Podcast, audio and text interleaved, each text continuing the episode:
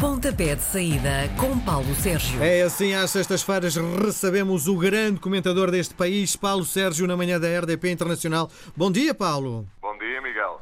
Bom, antes de olharmos para a penúltima uh, jornada da Liga Portuguesa, gostava só de refletir contigo à volta uh, dos jogos desta semana da Liga dos Campeões e também da Liga Europa, que nos traz uma surpresa ou não.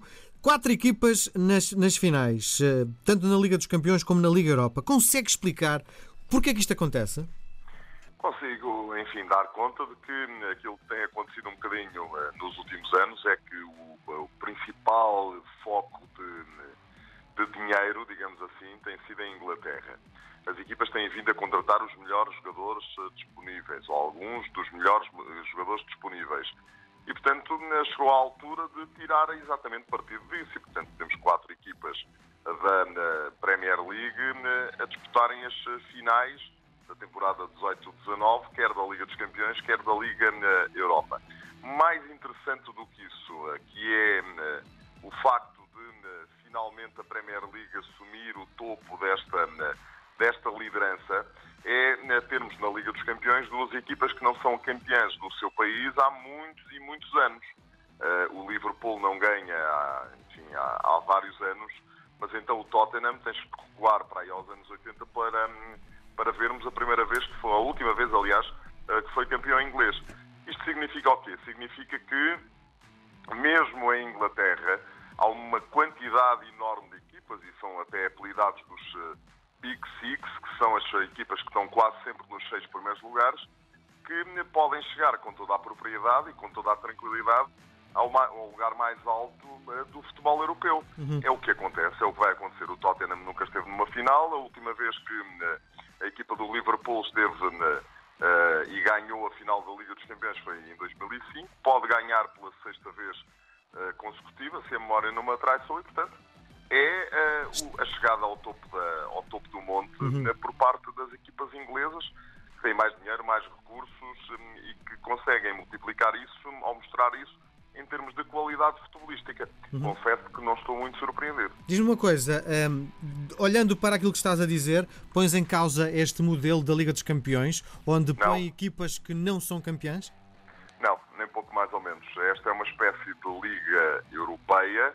Há quem a queira fazer totalmente fechada e por convite, acho, acho um disparate. Uh, acho que faz sentido uh, falar em subidas e descidas de divisão um bocadinho à semelhança daquilo que acontece na Liga das, das Nações, ou pelo menos estudar essa, essa possibilidade, porque repara, a primeira fase da Liga dos Campeões, a fase de grupos, às vezes é um verdadeiro bocejo, porque temos as equipas que lutam depois para chegar a esta fase e estar na final a jogarem com equipas de outra dimensão. E, portanto, se calhar faz, faz sentido reduzir a Liga dos Campeões, a Liga dos Campeões ter duas, eh, se quiseres, duas, duas divisões. Uma primeira divisão, uma segunda divisão.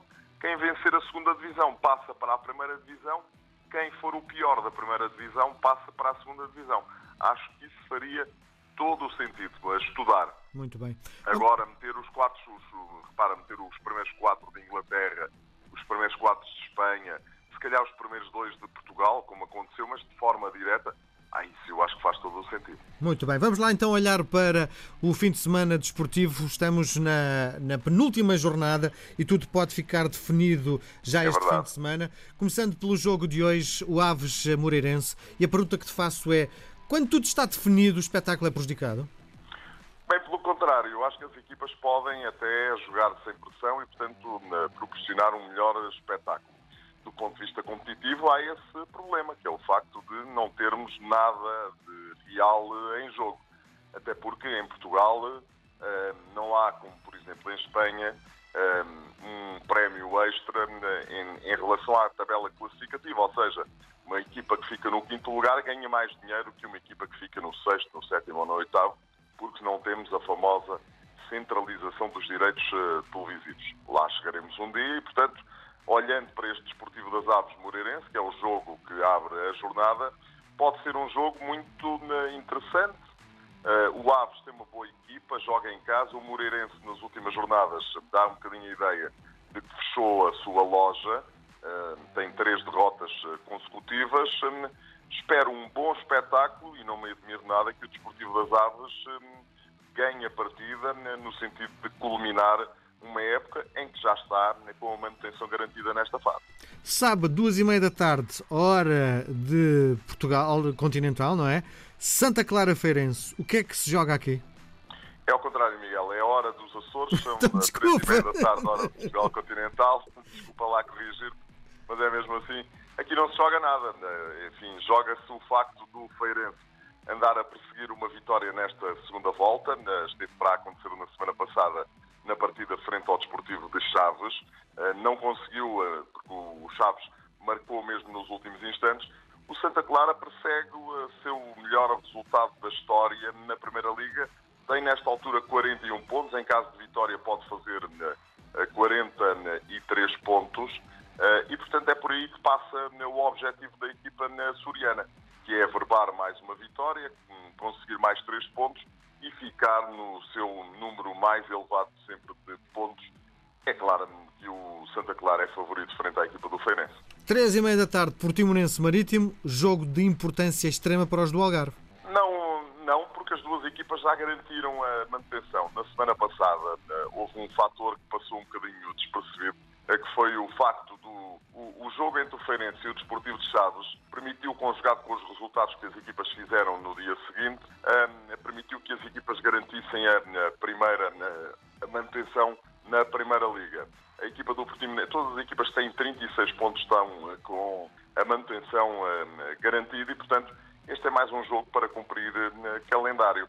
Lá está, como dizia há bocado, pode ser um jogo muito interessante do ponto de vista, do, ponto de vista do jogo jogado, porque o Portimonense, apesar de tudo, do meio tempo para a frente é uma equipa espetacular. Do meio tempo para trás é um desastre do ponto de vista defensivo, como se viu de resto na, no Estádio da Luz na semana passada. Acho que em casa a equipa de Portimão vai querer aprovar os três pontos. Insisto nisto, o Marítimo tem 39 pontos, melhorou bastante nestes últimos jogos, mas é uma equipa, para mim, inferior à equipa do Portimonense. Uhum. Seis da tarde, Boa Vista Braga. No princípio da época, António Salvador teria dito que isto era uma equipa para lutar pelo título, não é? E, e o que é que é certo, começaram bem, mas uh, era expectável mais esta equipa. Andaram lá, andaram lá durante bastante tempo na luta pelo título. Era expectável que não ficasse tão longe eh, dos lugares, sobretudo do terceiro lugar, para a equipa do eh, Braga, nesta altura, tem nove pontos de diferença para a formação do Sporting. Era eh, expectável que, eh, mesmo a haver alguma. Mesmo a, mesmo a ficar no quarto lugar, ficasse um bocadinho mais próxima, mas pronto, as coisas não corresponderam assim. A equipa do Braga mostra duas faces. Mostra uma face uh, terrível quando joga com equipas de outra, enfim, igualha. O que eu estou, estou a dizer é equipas que estão eh, manifestamente para baixo dela na tabela classificativa, às vezes é mesmo intratável, mas depois, eh, com os três grandes, a coisa já pia um bocadinho mais fino. O Sporting, a única coisa que conseguiu fazer nos três grandes foi vencer o Sporting, quanto ao resto, perdeu sempre, derrotada pelo Benfica em casa e em Braga, por números que não oferecem quaisquer dúvidas, seis golos marcados no, na luz, quatro golos marcados uh, por parte da equipa do Benfica na Pedreira, perdeu os dois jogos com o Futebol Clube do Porto também, perdeu em Alvalade por números que também não oferecem quaisquer dúvidas, por 3-0, e a única coisa que conseguiram fazer de positivo frente aos grandes foi ganhar ao Sport, uma equipa que hum, anda na luta por, outras, tem que fazer por outros mais. objetivos, tem que fazer um bocadinho mais. 8 e meia da noite, Sporting Tondela, vamos ter mais uma goleada? Repara, este é que é um jogo absolutamente crucial para o Tondela, e portanto... Na o Tondela, já no Estádio da Luz, apresentou-se muito bem. Eh, enfim, foram muitos os problemas que criou a equipa do Benfica e eu estou à espera de uma equipe exatamente igual àquela que esteve no Estádio da Luz, mas desta vez no Estádio de Alvalade. O Sporting vem de 10 vitórias eh, seguidas para o campeonato, 11 em todas as competições. É uma equipa eh, absolutamente terrível do ponto de vista dos golos marcados. Repara, tem nesta altura 70 golos marcados, mais dois que o Futebol Clube do Porto, que está no segundo lugar. E, portanto, isto quer dizer qualquer coisa. Agora, eh, se me disseres assim, mas o Sporting é favorito, claro, o Sporting é favorito para este encontro. Espera um tom dela muito aguerrido porque precisa de lutar pela permanência. E, portanto, é um tom dela que vem eh, ao estádio de Alvalade em busca de pontos. e vai fazer tudo para os conseguir levar. Muito bem, vamos olhar para o primeiro jogo domingo, 3 da tarde, Chaves Vitória de Setúbal.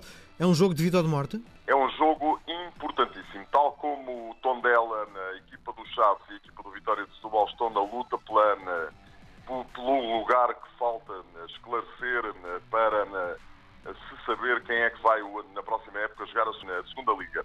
Eu não acredito que a, a equipa do Nacional da Madeira consiga averbar os pontos necessários para sair dali, portanto falta um lugar e por isso meto ali Tondela, Desportivo de Chaves e Vitória de Setúbal.